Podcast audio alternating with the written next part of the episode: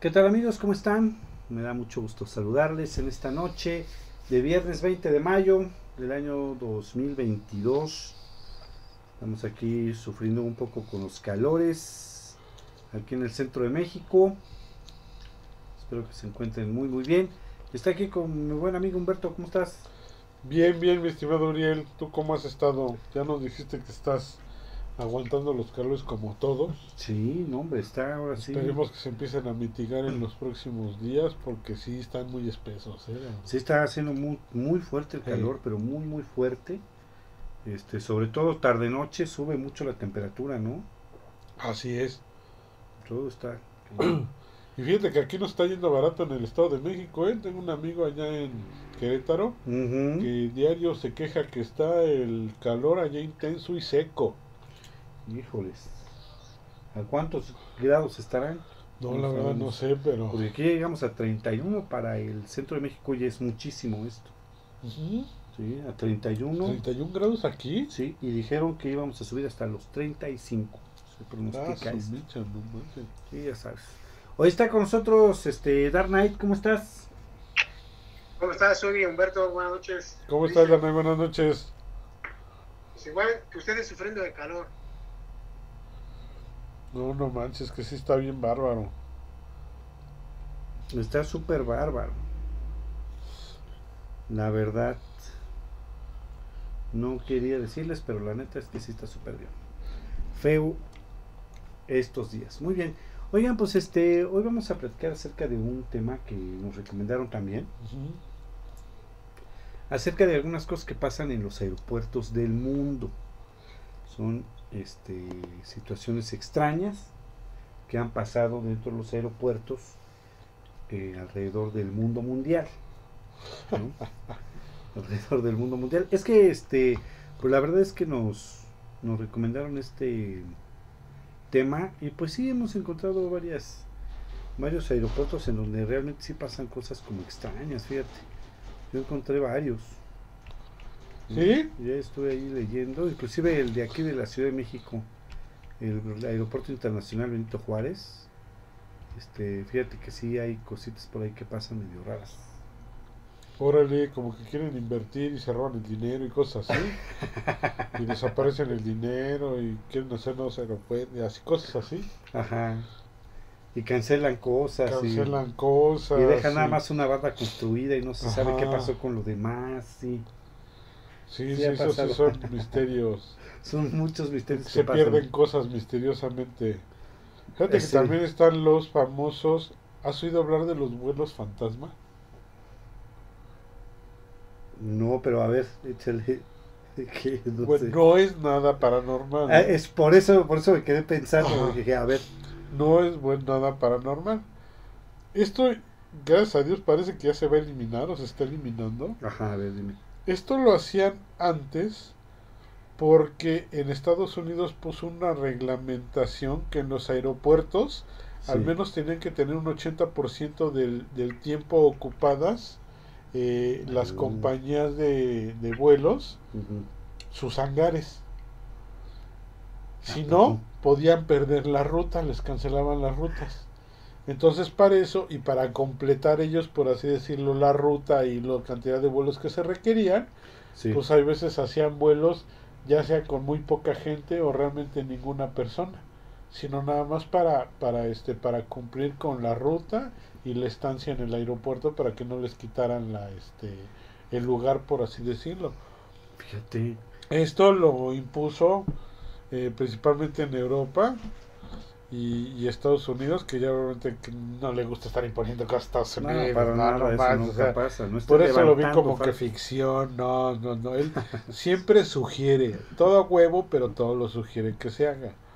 Claro, claro. Entonces, gracias. Eh, ahora, eh, pues a partir de la pandemia, pues realmente se dieron cuenta muchas aerolíneas, pues bajaron mucho y no porque no quisieran, ¿no? Simplemente porque no había viajeros no había para viajar, nada.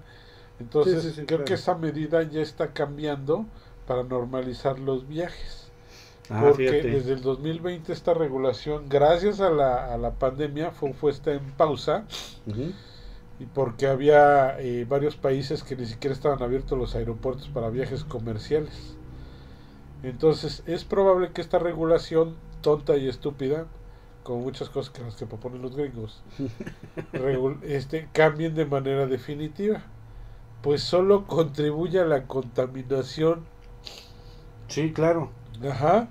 Y también va a haber pocas líneas que estén dispuestas a gastar en vuelos sin pasajeros tras la crisis que, que vienen después de la pandemia. Así que ya se está viendo. Ajá. Entonces ojalá y se acaben este tipo de estupideces impuestas otra vez por los grandiosos. Fíjate que sí, o sea, sí es que es una regla. Están como las famosas reglas eh, que no sabemos si sean ciertas. Que en varios sectores de seguridad pública les piden unas cuotas de, de tantos detenidos o de tantas mordidas y tienen que cumplir con esas cuotas. Las de mordidas sí te las creo. Las de detenidos no creo tanto. No sé cómo esté ahí el asunto. Este, yo creo que Dark Knight debe de conocer de ese tipo de situaciones. No te creas. Así tanto como saber, no. Pero sí te lo imaginas, supongo. Pues sí, me lo imagino. sí, eso sí, ¿eh? Sí, fíjate que este, pues sí me imagino que debe de haber sido una regla en la que, ¿sabes qué? Tienes que ocupar tanto y si no, pues le vas llegando, ¿no? Sí, no, casi no se da. Ahorita creo que ya está más controlado, pero sí, de anteriores gobiernos como que era una práctica a fuerzas. Así es. Bueno, pues este, para continuar aquí a los, enigmas de los aeropuertos, vamos a mandarle un saludo a nuestro amigo Sigur Tamayo, que nos manda saludos. Ah, a Roberto Ruiz. Saludos.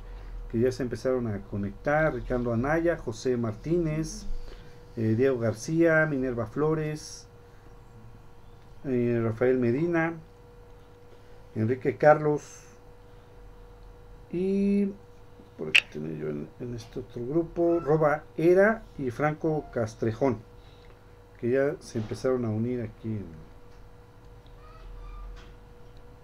a la este a la transmisión que estamos dando ahorita, ¿no? Ajá. Pues fíjate que yo sí encontré varios este mm, aeropuertos en donde pasan cosas sumamente extrañas y son enigmas. Uno es el aeropuerto de La Gomera, allá en España. Ajá este, bueno, pues es que resulta y sucede que un, un integrante de los cuerpos de seguridad del Estado, este, fue, pues sé que estuvo trabajando ahí durante muchos años, en, en, la Gomera, y bueno, pues él mismo ha relatado que pasaban cosas un poco extrañas en esos eh, lugares, eh, sobre todo en el aeropuerto, en la terminal de pasajeros, él cuenta que según su, él vio y él es testigo de que estando las puertas del aeropuerto bloqueadas, o sea que no se pueden abrir por ningún motivo porque están bloqueadas, se abrían solas. Primero una puerta y después de 5 o 10 segundos, que era lo que una persona podría tardarse en caminar a la segunda puerta, se abría también. O sea, como si alguien de verdad pasara y luego pasara la ¿Estuviera pasando? Ajá, pero estaban bloqueadas las puertas. Ah, no manches. Sí, sí, sí, está Pero esas puertas se abren, con, es como un sensor, ¿no? Así es. O sea, que como que el, sensor detectó algo. Así es. Efectivamente, o sea, captaba algo y se abrían. Y entonces él lo que hacía era comprobar si las puertas se podían haber quedado activas o este o que de repente se, se prendieran solas por algún tipo de situación de descarga o algo, pero al parecer no, permanecían bloqueadas con el código a pesar de que se, se abrían de manera como muy normal estas eh, las puertas de ese aeropuerto. También en ese mismo aeropuerto eh, eh, reportan que del otro lado de uno estaba en, en el área de pasajeros y del otro lado se escuchaban voces, como si alguien estuviera hablando, inclusive checaban si algún radio podía haber quedado prendido o alguna cosa así, pero pues resulta de que no, de que no, de que no, este, de que no quedaba absolutamente ahí nada. Y una de las cosas más extrañas que reporta el señor de seguridad este, es que el rock, el rock bailer que, que los acompañaba a hacer el rondín, de repente se negaba a pasar por el área de los baños o por el área de las habitaciones, eh, por las que ya había pasado antes, es decir, ya pasaba una vez y cuando regresaba a la zona, el perro ya no quería pasar. Y además, este, bueno, pues se pasa, si pasaba, pasaba a tirones de la cadena, con su cola entre las piernas, y este, y además se, se pasaba yendo hacia atrás, o sea, no quitando la vista de, del área donde no quería pasar el perro. Ah, está loco, ¿no? No está como denso esta situación, ¿no? Fíjate que a mí, no sé, este, hay una historia que me impactó, fíjate que es una leyenda urbana, ¿no? Que la contaron personas finalmente, pero la narración en cuanto a varios testigos no, no varía. A ver, échale. Se cuenta que durante un vuelo largo, una azafata se encontraba en el compartimiento interior de la cabina de pasajeros. Ahí se hallaban, ahí, bueno, ahí se encuentran las camas para que tomen sus, sus descansos, ¿no? Se vayan a dormir un rato mientras está el vuelo. Y mientras ella preparaba las camas, volteó y vio a un hombre, pues ya mayor, sentado en las escaleras. Entonces ella se dirige a él y le aclara que, pues, que está en un área restringida, ¿no? Que no podía estar ahí. El señor se disculpa y, este, y le cuenta que estaba viajando con su esposa y este y que ella estaba en la cabina de pasajeros. Dice, creo que está preocupada por mí. ¿Puede usted subir y decirle que estoy bien? Le pidió este, pues este, esta persona, el adulto mayor, ¿no? Entonces la zafata le hizo caso y pensó que el señor iba al baño, que estaba enfermo, y en efecto, pues se encuentra la esposa del señor en su asiento de la cabina, y cuando le dé el mensaje, eh, pues la señora y otro acompañante que iba entran en shock porque resulta que el esposo sí estaba viajando en el avión, pero en un ataúd dentro de la cabina de equipaje, porque acaba de fallecer y estaban trasladando el cuerpo. No te pases. ¿Cómo ves? y cuando describió la, la zafata al señor, pues realmente dice, sí, sí, es mi esposo. Pero él está en el compartimento de equipaje, lo llevamos en un féretro y estamos trasladando su cuerpo para llevarlo a enterrar donde él quería. No, si está cañón. ¿Cómo ves eso? No, está chido. ¿Eh? ¿Ya te vas a meter de azafato o qué? Ya, ya, ya, nada más necesito aprender otros tres idiomas porque nada más sé este medio español y eso mal. Y el mandarín también lo manejas, ¿no?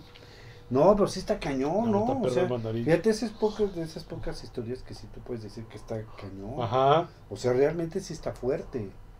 ¿No? Imagínate como tantas historias de que viste a la persona y resultó que la persona ya tenía un día de fallecida, ¿no? Sí, cuando les describes que era un señor así, así, así. No, pues sí, sí era mi esposo, dice, pero pues ya, está en un féretro allá abajo. Ya se petateó, no manches. Oye, pues fíjate que también en este mismo aeropuerto de La Gamora, este, una de las cosas más impactantes que vivieron, eh, que vivió este guardia de seguridad, es el hecho de que estaba en su patrulla. Ajá estaban acostados, estaban durmiendo, descansando. De repente, alrededor de las 3 de la mañana, una persona, que es una mujer, entra por la ventanilla y les dice, ¿saben que no pueden estar aquí? Muévanse. Entonces estos se despiertan, así como todos este, encamorrados, que decimos aquí, como, que, como que no saben qué pasa. Ajá. Este, eh, ven a la mujer y en lo que están acomodando sus cosas para saber qué es lo que realmente está pasando, la mujer ya no está. Así, desapareció completamente del lugar. Pero se metió, la, la mujer se metió por la ventana a despertarlos. Sí, Ajá, eso es un área federal, ¿estás de acuerdo? Sí. Entonces ahí no puede haber gente adentro. No, y no es tan fácil que te metas. Exactamente. Entonces, esto es una de las cosas más cañonas. Ya me acordé por lo que dijiste, tú contaste de la de la zagata, ¿no? Que, que platica. La zagata. No. Fíjate que hay algo así parecido de, de aparecidos, valga la redundancia. Dice, según cuenta un piloto, en el aeropuerto más grande del Reino Unido, que es el Heathrow Airport, ¿Sí? Eh, han ocurrido accidentes fatales. Uno de estos sucedió en 1948. Eh, se vio involucrada una aerolínea belga y el avión se estrelló en la pista. Cuando los rescatistas estaban trabajando en la zona, un joven salió de la neblina preguntando por su maleta y enfrente de ellos se desapareció. ¿Sí? Este hombre ha sido visto muchas veces desde entonces caminando sin rumbo en la pista o en los hangares. No manches. ¿Cómo ves? Y en 1971 ocurre una anécdota que varios ahí la cuentan, es muy famosa. Dice, el personal del control de tráfico aéreo llamó a la policía porque vieron a un pasajero en la pista. No manches. Cuando los policías llegaron no encontraron nada, aunque tráfico aéreo aseguraba que aún podían ver al hombre y estaba junto enfre- justo enfrente de ellos. O sea, los de los de control aéreo estaban viendo a la persona que estaba parada ahí Claro, enfrente, Y los que estaban abajo. pero ¿no? los policías que fueron a verlo dicen, no, no, pues es que aquí no hay nada. Y ellos seguían viendo a la persona y a los policías enfrente. No manches. Oye, a ver, te voy a hacer una pregunta que se me acaba de ocurrir ahorita. ¿Qué será peor? ¿Que veas a una persona y posteriormente te enteres que ya estaba muerta? ¿O ver a una persona y que desaparezca delante de ti? Ay, en la torre, pues yo creo que ahí se van un 50-50, ¿no? Yo creo que eso de ver a la persona muerta, bueno, desaparecer, yo creo que sería... Sí, es- yo pienso que sea más impactante porque estás ahí. Y ya, Sí. pues eh, sí, porque Porque en la otra la ves, pero pues no sabes que está muerta. ya te enteras Y- después. Exactamente, ya cuando te enteras que estaba muerta, dices, ah, no más, estuve hablando con un fantasma, pero tú ni cuenta te diste. Sí, ¿verdad? Y él, él ese que desapareció en la neblina, no más. Sí, imagínate. No, sí está cañón, ¿no? Sí. ¿Cómo ves, mi querido Dark Knight? ¿Tú Pues nunca te ha pasado eso, que desaparezca alguien? Sí me ha pasado, no tanto que se desa- de- bueno, sí. Me di cuenta que vi a, vi a una, en este caso vi a, a mi abuela, la vimos sobre una, sobre la terminal de Buenavista, como que ya se iba de viaje, pero ella ya estaba muerta. No O sea, manches. sabíamos, sabíamos que estaba muerta, ahí la vimos, no solamente la vi yo, la vio toda mi familia. Ah, sí, a ver otra vez, ver, cómo pero, estuvo. pero ¿cómo estuvo la Ah, onda? haz de cuenta, bueno, mi, mi abuela murió hace ya muchos años, ¿no? Entonces me acuerdo que estuvimos en ese funeral. En unas veces, e- ella vivía por donde está el- el- la estación Buenavista, Ajá. Ajá. Que ahora es una plaza, el Forum Buenavista. Bueno, ahí era la estación del tren. Sí. Ah, pues es donde ahorita está lo del suburbano, ¿no? Ah, exacto. Esa, ah, ya, ya, yo vi que Entonces ahí, este, Sí, ahí estaba, Colima. ah, era la estación del tren, eh, ahí llegaban el tren, los trenes que venían de, de- de- de Sí, diferentes... de pasajeros de Veracruz, todo eso. Ah, ok, ándale pues. Entonces, eh, mi padre venía manejando, o sea, das de cuenta que tenía una semana de haber muerto mi abuela. Pasamos y él se, él se queda, le toca el semáforo exactamente ahí en, el, en, el- en la, Ajá, en la parada del... sobre insurgentes, ¿no? A un lado de este... No sobre insurgentes, sobre lo que ahora es el eje 2 o el eje 1. Ah, ya, ajá, el eje 1. pero antes ese era de dos sentidos. Entonces, cuando volteamos, él dice, ahí está mi mamá. Y todos volteamos a verlo. Y sí, era mi abuela como vestida, pues de la forma como uno la recordaba, Ajá. con unas maletas y diciéndonos adiós. Ay, no manches. O Y sea, se estaba como despidiendo de ustedes. Ah, exacto, exacto. Exacto. Se estaba despidiendo de nosotros. Cuando, cuando él quiere avanzar, porque se queda como en shock, ya ella ya no está, desapareció. ¿Y no te dio así como cosa? Pues es que te estoy hablando de eso, pues yo todavía era un niño. Y te estoy hablando de eso desde hace muchos años. No manches, todavía ni existía la, la terminal de Buenavista. Todavía ni había trenes. Ay, qué hablando. no existía, por eso te digo que antes era una estación de ferrocarril, bueno, en la estación de ferrocarril se llegaban los ferrocarriles. Claro. Sí, ya existía, pues, todos lo vimos, así como, como niños, pues dices, pues era mi abuela, sí, pues qué padre que la pudimos ver. El que sí quedó, mi, mi madre y mi padre se quedaron como en shock, ¿no? Sí, porque ellos ahora sí que estaban bien conscientes de que pues ya había fallecido, ya hasta la habían sepultado, me imagino, para ese entonces, sí, claro, ¿no? Sí, sí, sí, sí, ya. Y ustedes más chavos con pues con más inocencia, pues lo vieron normal, de ahí está, pero pues no, no, no perciben de, de ah, ahí cómo puede estar si ya lo enterramos, ¿no? No manches, está cañón. Ah, no manches, está buena esa, Sí, ¿eh? fíjate que sí. No manches, ahora entiendo los traumas de Dark Knight. Está cañón. ¿Por qué le va al Batman si ya? ¿Por qué le va al Batman? Oye, fíjate que también aquí en el aeropuerto de México, mm. en el aeropuerto internacional Benito Juárez, de la Ciudad de México, fíjate que existen una larga lista de reportes eh, de extrañas presencias y sonidos pues anormales, ¿no? Eh, el más destacado que se identifica es la, es la aparición de una niña de unos siete años de edad que se pasea por la edificación. Ya ha sido vista por muchísima gente, ¿eh? la verdad es que sí ha sido un número importante de testigos los que dicen haber visto esta niña. Además, este, parte del personal que trabaja ahí afirma haberla visto con toda claridad en una zona del aeropuerto destinada al abandono de aviones.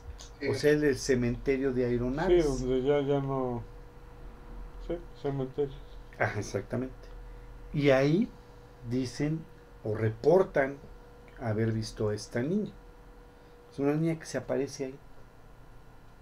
Nadie sabe quién Precisamente se que está en la parte de como que está dentro de un, de un avión que ya no, está en, función. En operación, ajá. Ajá, y es que esa parte del cementerio, no sé si han ido ustedes, atrás del aeropuerto, exactamente en la, en la avenida que pasa atrás del aeropuerto, ahí es donde están esos, ese cementerio. Y dice, aunque no está con acceso al público, obviamente, hay mucho, este, hay muchas de estas personas que hacen rapiña del, cuando hay aviones, porque las partes de los aviones son muy pues son muy cotizadas, Ajá. revenden. Entonces, en esa parte se van y entras como, como si estuvieras en un basurero. Sí, sí, sí. Pero el basurero es totalmente de, asientos de aviones, del, fuselaje del avión y todo. Y ahí hay una parte donde no puedes entrar y es donde se ve esa niña. Donde dicen que se ve esa niña. O sea, tú sí has sabido de esa historia. O sea, sé de la historia y sé, sí he ido al cementerio de aviones. O sea, sabes a dónde se aparece y todo. Ajá, sí. Fíjate. Fíjate que este, eso está interesante porque el aeropuerto de México comparte algo con el, el, aeropuerto de Denver, en Estados Unidos. Porque, este, fíjate que en el aeropuerto internacional Benito Juárez, eh, existen como símbolos esotéricos dentro de la edificación. Algunos de ellos dicen, cuentan, yo no los he visto, pero dicen que están como ligados al universo Illuminati. Y este y algunos otros pues son como fijaciones de, de símbolos esotéricos que también tiene el aeropuerto de Denver. Resulta que el aeropuerto de Denver tiene un gran mural en el que aparece una representación del fin del mundo, en el que encontramos un paisaje en llamas, animales moribundos, niños envueltos en lágrimas, eh, algunos, bueno, obviamente algunos niños muertos también, junto a, junto a tres nichos funerarios. Eh, bueno, una niña está sosteniendo un tablero maya en el que se predice la, la, destrucción de la civilización. Pero no es el único mural que existe por ahí en la terminal del de, aeropuerto de Denver en otro de, estas terminales eh, nos puede verse de frente a un soldado nazi portando un arma y matando una paloma blanca con la punta de, su espada, de su espada que trae este, este soldado. Y resulta de que ya investigando un poco más a fondo, resulta que esos eh, murales y esos símbolos están ahí desde que se construyeron las edificaciones. O sea, no es alguien que llegó a pintarlas, sino que desde que ya se están construyendo, este, hacen este tipo de, de símbolos esotéricos como si, como si hicieran como, como ritos en, en cuanto se está construyendo el aeropuerto. ¿sí? Es lo que ya estuvimos checando. ¿Cómo ves? No, pues está cañón, ¿no? Está interesante eso que estén haciendo ritos ahí. Pues no manches, yo no sé qué onda. Cuéntanos por qué haces eso, Dark Knight. Ahorita que mencionas ese del aeropuerto de Denver hay una... Es que tienen tantas teorías de la conspiración. Y sabes que en el aeropuerto hay un, hay un este un caballo que es azul, es una, una escultura de un caballo azul. Sí. Tiene los ojos rojos. Ah, sí, que creo que el escultor se murió, ¿no? Eh, no sé, no sabría decir, bueno, sí. no lo sé. Pero dicen que, digo, mucha gente lo compara de que son, es un caballo del apocalipsis y que, eh, bueno, pero en sí, acuérdense que es, es este, el, el símbolo de los jugadores de Denver es un, es un caballo bronco. Ah, sí, es ah, verdad. sí, sí, sí, esa es la representación del, del caballo en el aeropuerto, por lo que es Denver. Pero bueno, digo, eh, también si ustedes ven, ven la escultura, van a decir, bueno, si no se ve tan, se ve así medio rara, porque es un caballo azul y con los ojos rojos. Pero pues, es la forma que le dio el escultor, ¿no? Sí. Sí, efectivamente. Y es que la vez está interesante, pero sí había escuchado yo que el escultor, no recuerdo cómo se llama en este momento, pero antes de que terminara esta, este, esta escultura, eh, una de las piezas se le cayó en el pie y lo lastimó. Y, este, y, y, no murió en ese momento, pero murió días después a causa de esa herida. Fíjate a poco. Ajá. Y que es un caballo creo que como de 8 o 9 metros, algo así. O sea, está grande, no es del tamaño de un caballo. Sí, sí, está grande. Fíjate. ¿Cómo veis? No, pues está interesante ese tipo de, de, de curiosidades, ¿no? Que pasan de repente. Y como que son así de repente comunes. Fíjate que aquí en el hay un aeropuerto en Chicago donde en el 70 en el 79 Está considerado como el peor desastre aéreo en la historia de los Estados Unidos y mueren 271 pasajeros. No manches. Exactamente, ahí en ese aeropuerto. Eh, tiempo después del accidente empezaron a ocurrir cosas extrañas.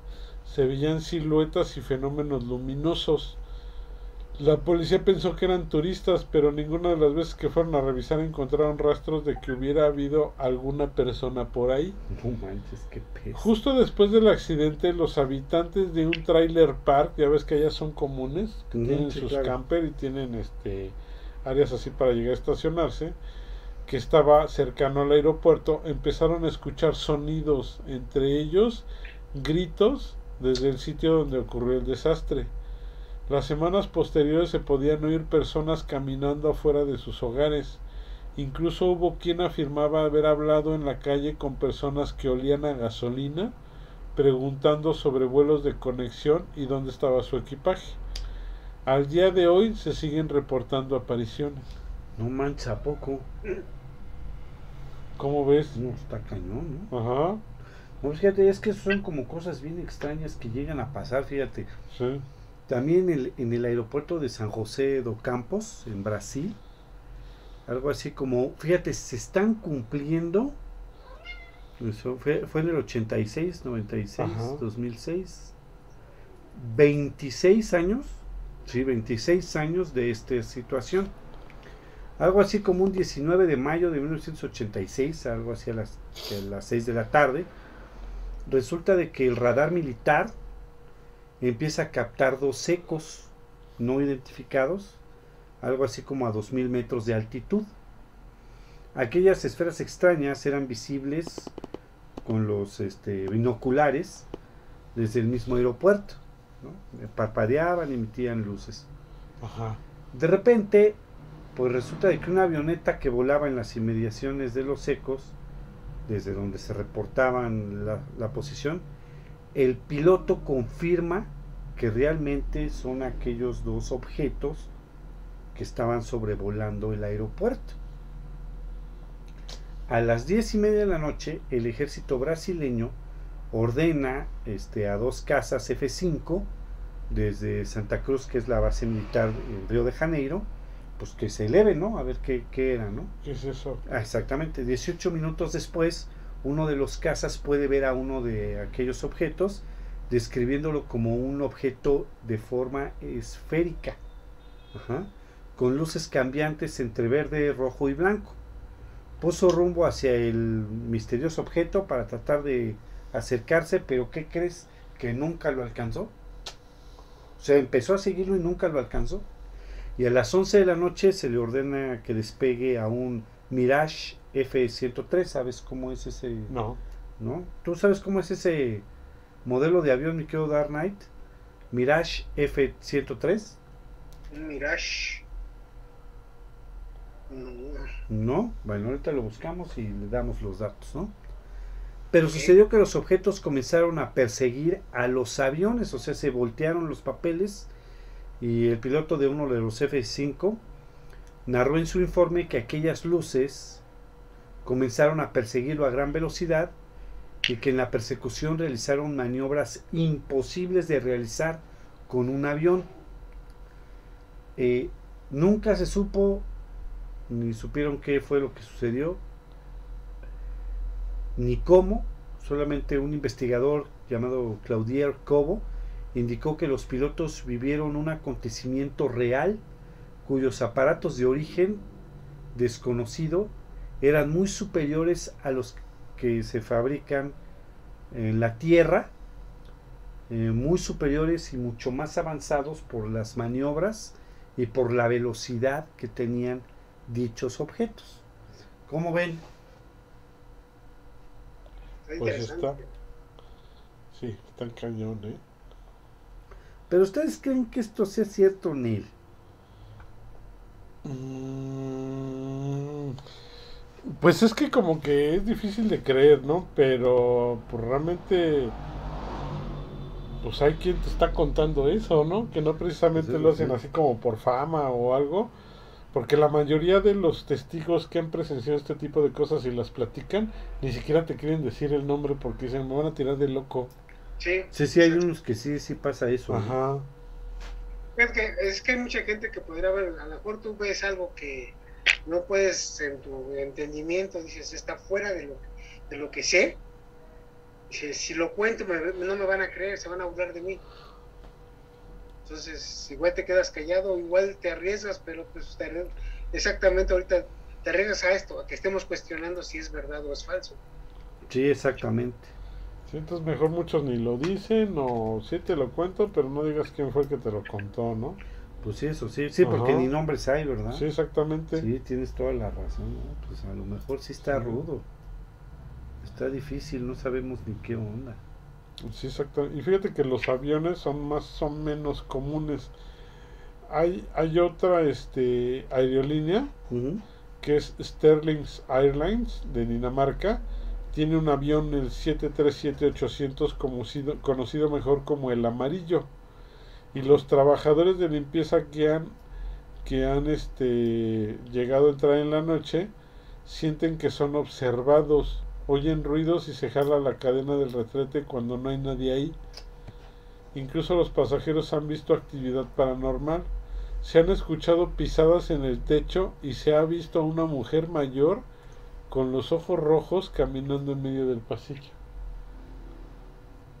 Pues está cañón, ¿no? Imagínate, no, no, no sácate a bañar, con permiso, y ahí nos vemos, ¿no? Y hay unos aeropuertos, por ejemplo, estaba leyendo que el de Bangkok Sí. este, está considerado como, como embrujado. Que incluso Ajá, ver, requirió un exorcismo. No manches. Ajá. Se dice que es el aeropuerto de Suvarnamuni. Ajá. En Bangkok. Subarna Bumi. Subarna Bumi. Ay, que no manches. Sí, no, no. Los nombres, los nombres. tan Bangkokeses. Eh, el lugar donde se construyó el aeropuerto se cree que era un antiguo cementerio. Mm, Bueno, no se cree, era un antiguo cementerio, sí, y el resto correspondía a un pantano. Los problemas comenzaron desde que lo empezaron a construir, porque ocurrieron varios accidentes fatales bajo condiciones muy extrañas y que se le atribuían a fuerzas malignas y espíritus vengativos. No manches, qué. El asunto era tan serio que 99 monjes budistas fueron llevados al sitio, al sitio para realizar un exorcismo en una serie de rituales que duraron nueve semanas y asegura, este, bueno, aseguran los que construyeron el aeropuerto. Pero a pesar de los rituales, varias personas han asegurado ver un espectro azul caminando con un bastón, el cual se identifica como el guardián del cementerio. También se habla sobre el fantasma de una mujer cargando un bebé que se aparece frente a los vehículos del aeropuerto y ha provocado accidentes. No manches. ¿Cómo es? No, pues está cañoncísimo eso. Ajá, Pero súper gacho, ¿no? Fíjate. sí. Vas manejando y se te aparece ahí la llorona. Sí, incluso te digo que cuando lo estaban construyendo, antes de que empezara a operar, los trabajadores de la construcción se quejaban de que algo los empujaba. Sí. Incluso hubo un incidente conocido que un oficial de seguridad fue poseído por un espíritu y el cual pedía que fuera construido un altar.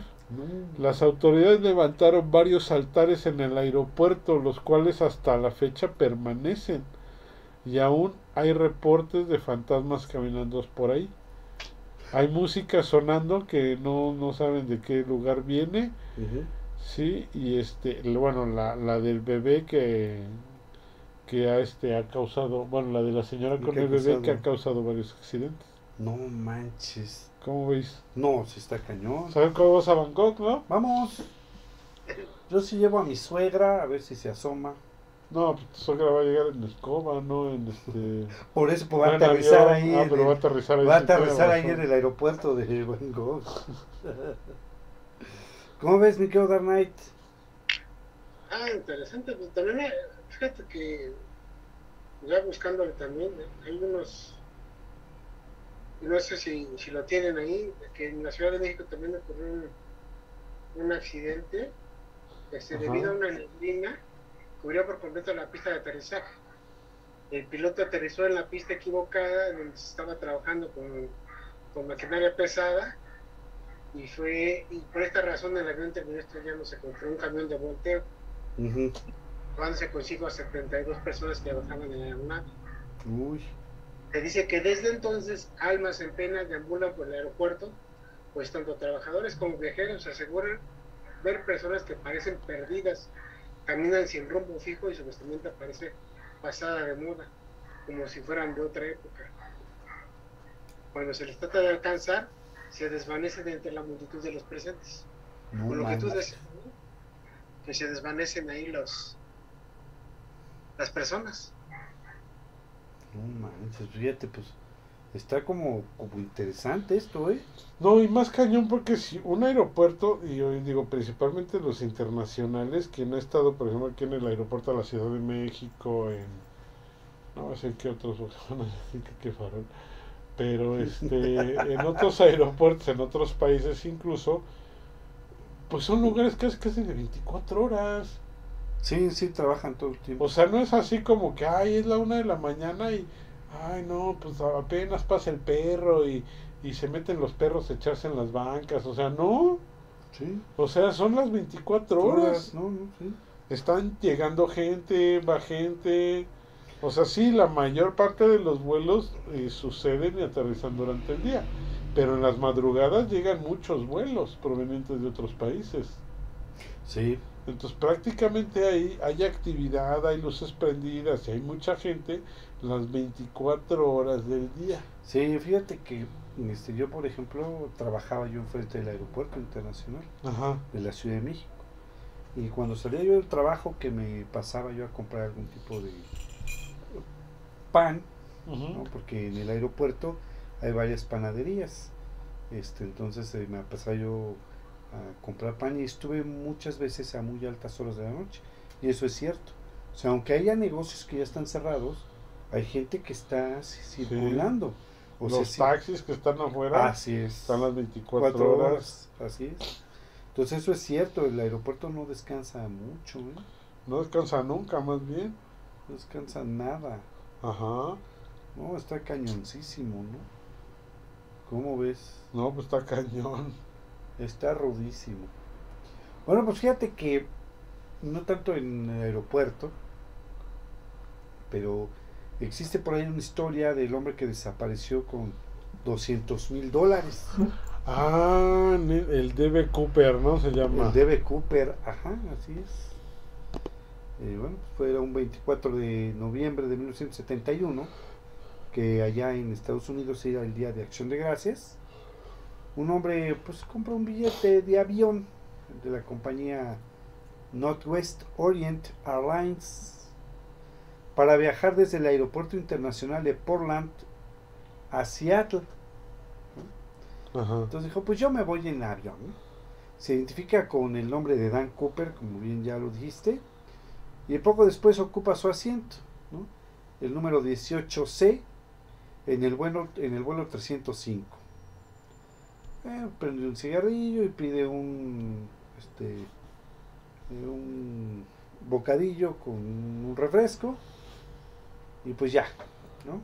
Entonces de repente, este, pues ya, ya van a despegar toda la onda y entonces el cuate pues le habla a la zagata, ¿no? La zagata. Y le, y le da un papelito.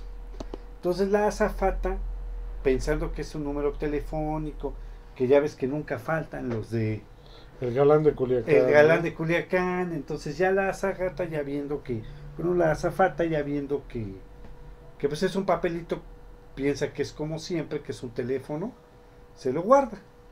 Entonces poco tiempo después se inclina el hombre y le dice a la, azafata, señora, mejor mire la nota porque yo traigo una bomba. Así le dijo. Ajá. Entonces, y efectivamente la, azafata, pues ahí es donde dice en la torre, ve la nota, y efectivamente, pues era eh, em, pues la amenaza de bomba para secuestrar el avión. Esta azafata, este, bueno, ella declara que el hombre no tenía la facha de un secuestrador, porque era un hombre bastante agradable. Ajá, dice que incluso que este era un educado, no que era el secuestrador ideal porque porque no bien amable, De, oiga, por favor, me puede que incluso se echó la puntacha, sí, sí leí esa parte, incluso se echó la puntacha de las bebidas que pidió y todo eso, las, pagó. Ah, inclusive hasta pagó las bebidas y dio el, y dio hasta propina, la propina, exactamente, todo, o sea, que fue y estaba fumando en el avión, porque recordemos que en aquel entonces eso era permitido. Sí, en ese tiempo sí era permitible esa situación, ¿no? Sí, ahorita te echan por la ventana. Ah, sí, sí, de hecho, ¿no? Bueno. Pues resulta que efectivamente este señor abre su maletín y le, demuestra, le muestra un artefacto formado por ocho cilindros, diciendo que es una bomba. Y bueno, pues pedía a cambio este, de la seguridad de los pasajeros 200 mil dólares, cuatro paracaídas y un camión de gasolina esperándole en el aeropuerto de Seattle para pues, pudiera él descansar, ¿no? dijo, ah, me voy a descansar porque estoy pues, secuestrando un avión, ¿no? Entonces sí, efectivamente eh, el piloto de, de la nave se comunica con, con sus jefes, ¿no?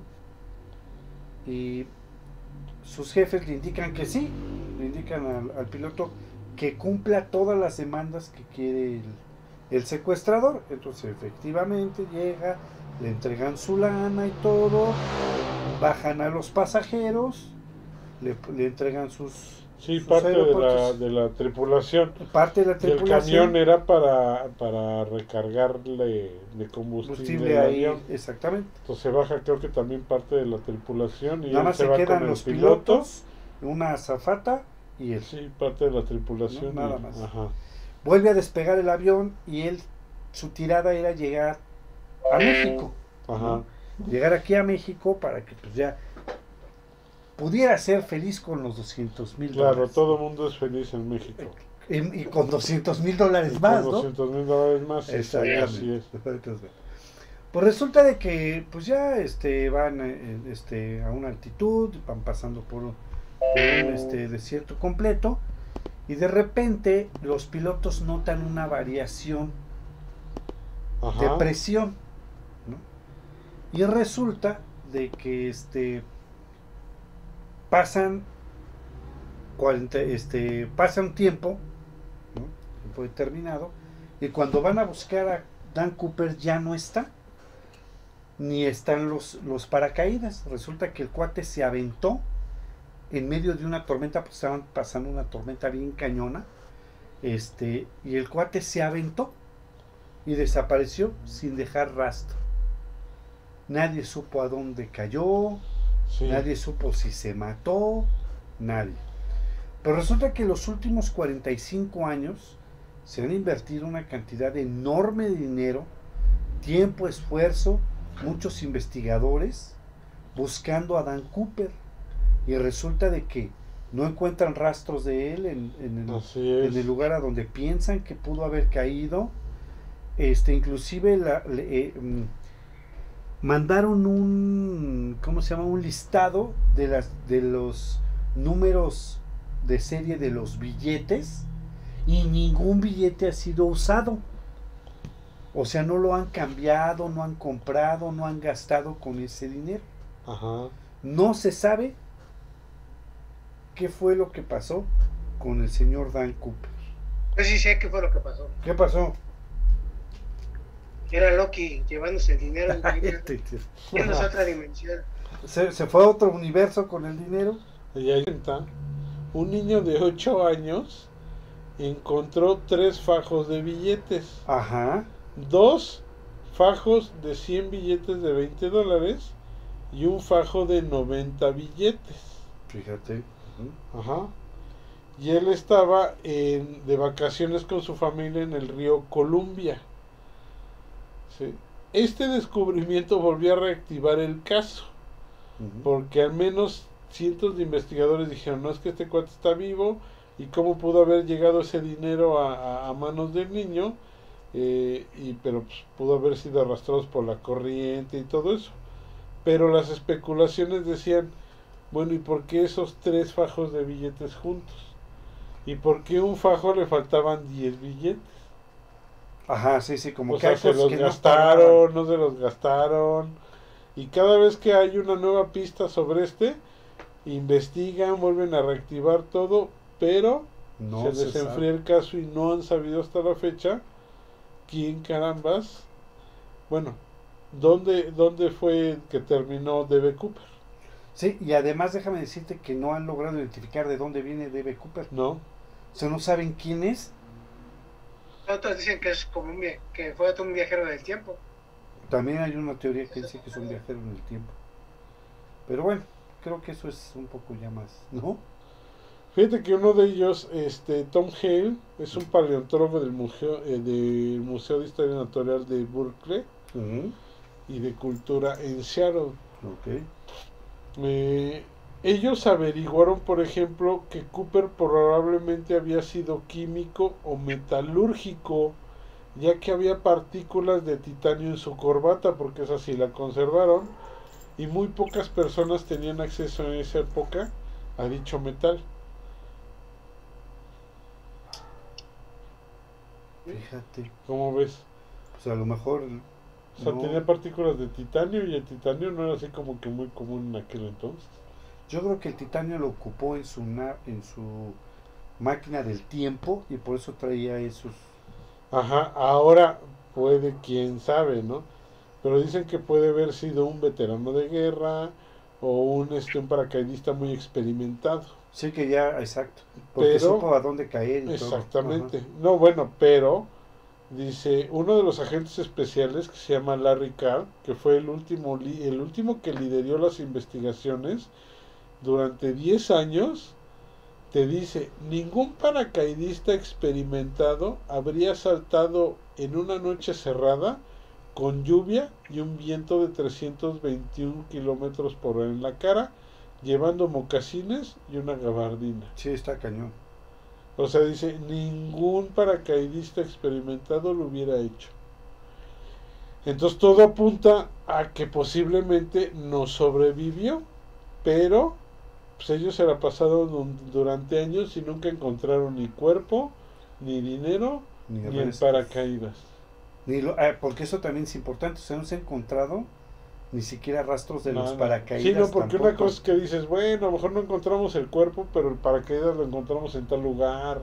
Ajá, sí, y el claro. dinero regado en otro. Entonces tú dices, bueno, pues cayó el Cooper en la en la tormenta, la tormenta lo deshizo Y este y pues los pedacitos quién son de quedaron que ya se los comieron los perros y este, pero pues el paracaídas y el dinero no se lo van a comer, ¿no? Exactamente. Y nunca han aparecido como bien tú dices. No, está cañón. Ajá. ¿Qué habrá pasado tú? ¿Qué, tú No qué sé. teoría tienes? Yo la teoría que tengo es que, así como dos casos, si mal no recuerdo, de, de la cárcel de Alcatraz, Ajá. Que dicen que posiblemente sí lograron escapar, yo pienso que él o, o tenía mucho conocimiento o tuvo mucha suerte de haber caído y, y que no le pasó nada por la tormenta. A lo mejor tú dices, bueno, yo no me aventaría de una tormenta, pero a lo mejor pues a lo mejor le ayudó la tormenta a caer bien, no sé, se me ocurre, pero pues yo casi podría decir que para mi manera de pensar, sí se salvó, pero no sé cuál fue la intención de haberse robado el dinero porque nunca lo usó. es lo que te digo. Está ¿No? cañón. ¿Y tú, mi quiero Dark Knight? ¿Respaldas la teoría de que es un viajero en el tiempo? Pues, pues más bien, si no es un viajero del tiempo, es un... Pues sí, yo puedo, puedo pensar que fue viajó en, en interdimen- una, una dimensión extra. Vamos, que sabía, él sabía, si, sa- si saltó fue por algo, él, como dice Humberto, ya sea que, que era muy ferejón para saltar eh, en una tormenta, era especialista en algo, no sé, posiblemente sí. Pero está muy raro que no se haya gastado el dinero, que no lo hayan encontrado, que no hayan hecho nada, no han encontrado nada de él, ningún rastro. Ajá. Ningún rastro. Está muy raro. Y fíjate que incluso hay una lista de nombres Ajá. que en un momento u otro han asegurado ser Cooper. Cooper, ajá. Uno de ellos es Kenneth Christensen. Su hermano Lai le dijo que él, fue el culpable después de ver un documental sobre ese tema, porque este History Channel hizo un documental sobre Cooper. Sobre Cooper. Sí. Esta, eh, la tesis que, que activa el detective Skid Porteous, eh, incluso hay un libro que se llama Into the Blessed, la The True Story of D.B. Cooper.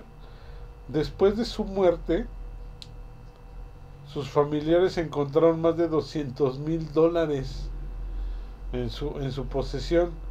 Poco antes de eso, él le había dicho a su hermano, hay algo que deberías de saber, pero no puedo contarte.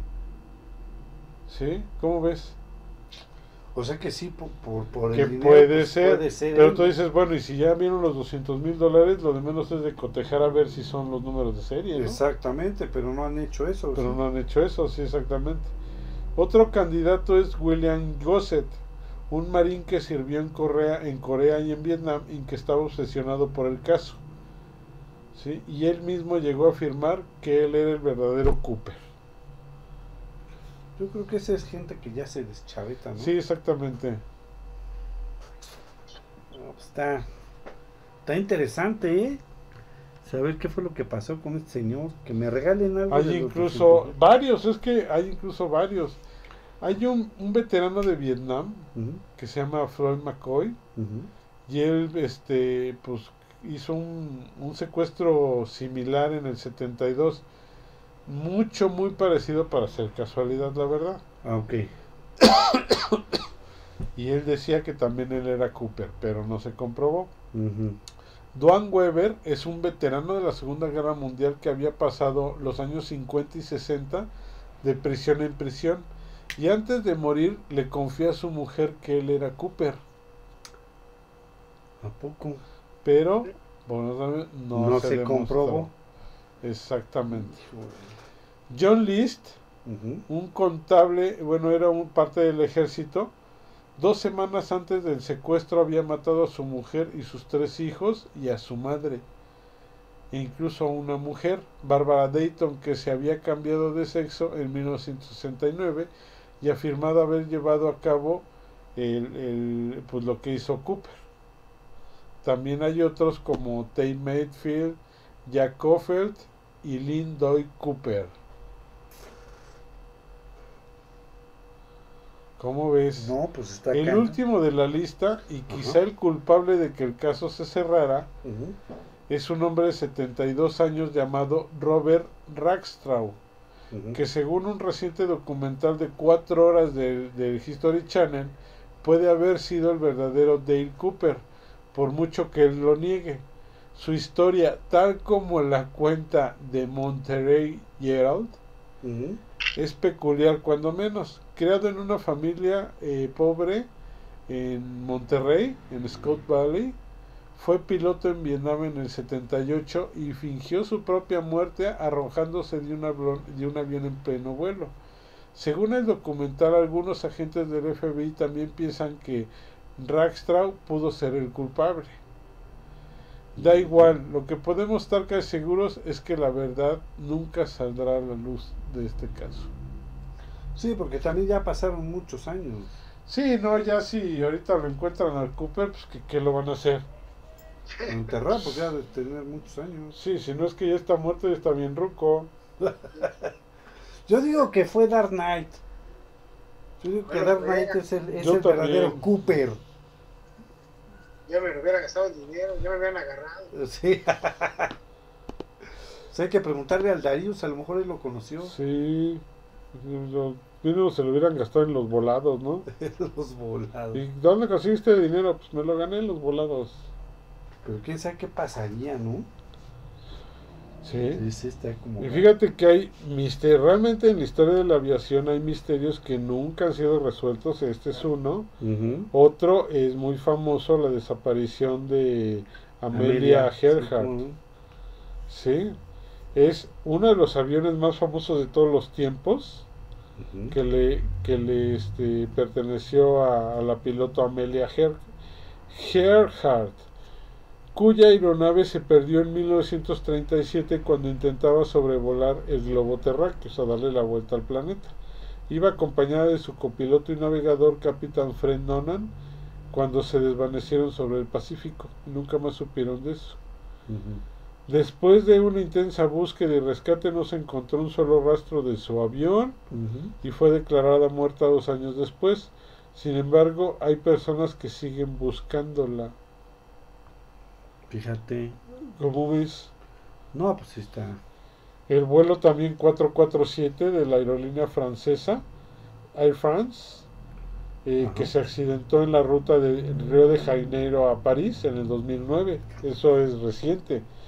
Pasaron cinco días antes de que se pudiera encontrar el resto de, de los aviones, del avión, perdón.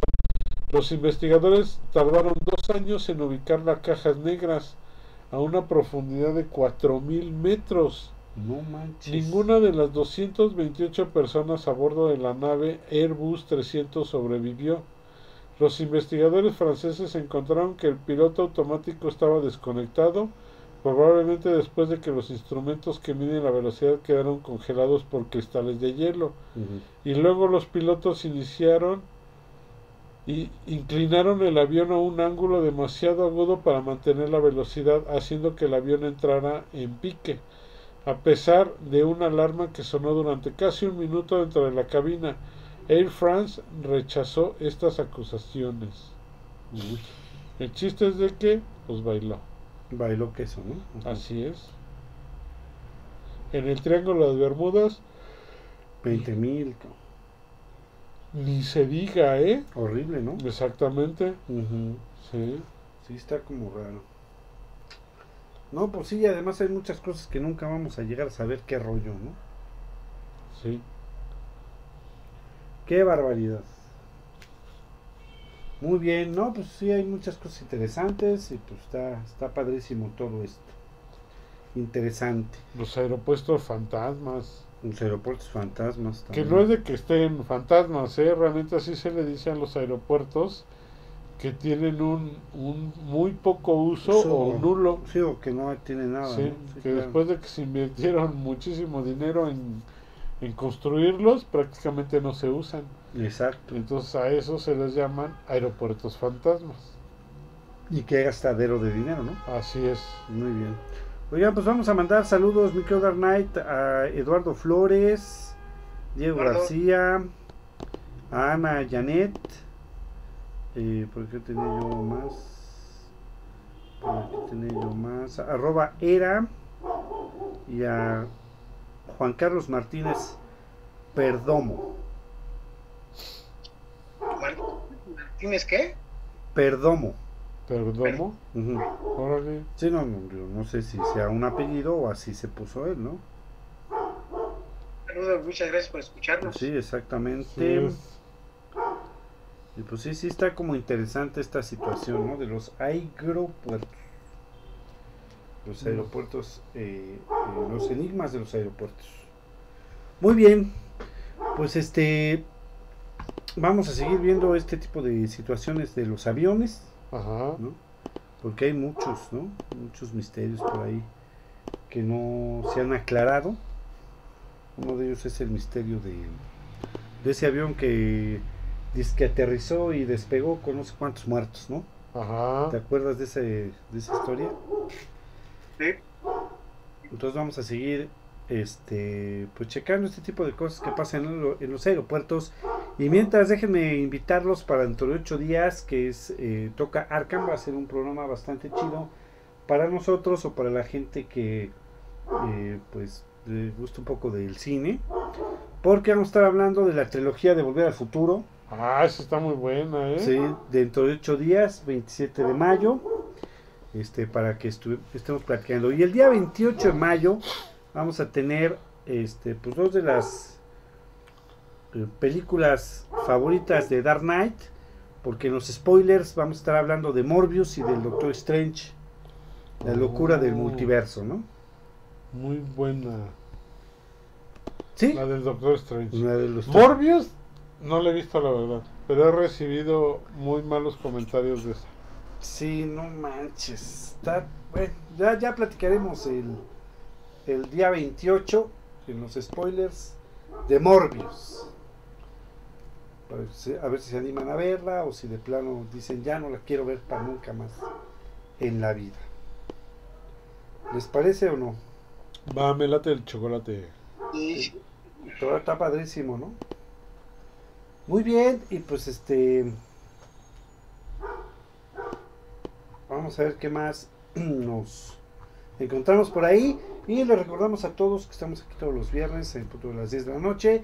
Y todas sugerencias, comentarios o situaciones, preguntas, pues dejen un comentario en cualquiera de las plataformas o este contáctenos con nosotros en cualquiera de las plataformas que nos estén viendo y con todo gusto nosotros aquí pues les, les vamos a hacer caso, ¿no? Les aumentamos las dudas. Así es. Sí, porque es lo que veo. Efectivamente. Muy bien, pues muchas gracias, mi querido Dark Knight, por estar con nosotros. No, pues gracias a ustedes y a nuestra audiencia por estar con nosotros escuchando, escuchando. Así es, dentro de ocho días, pues puro cine, ¿no, Humbert? Así será. Muy bien, muchas gracias, mi querido Humbert. Seguimos en contacto, Hugo. Excelente semana. Cuídense mucho. Bye.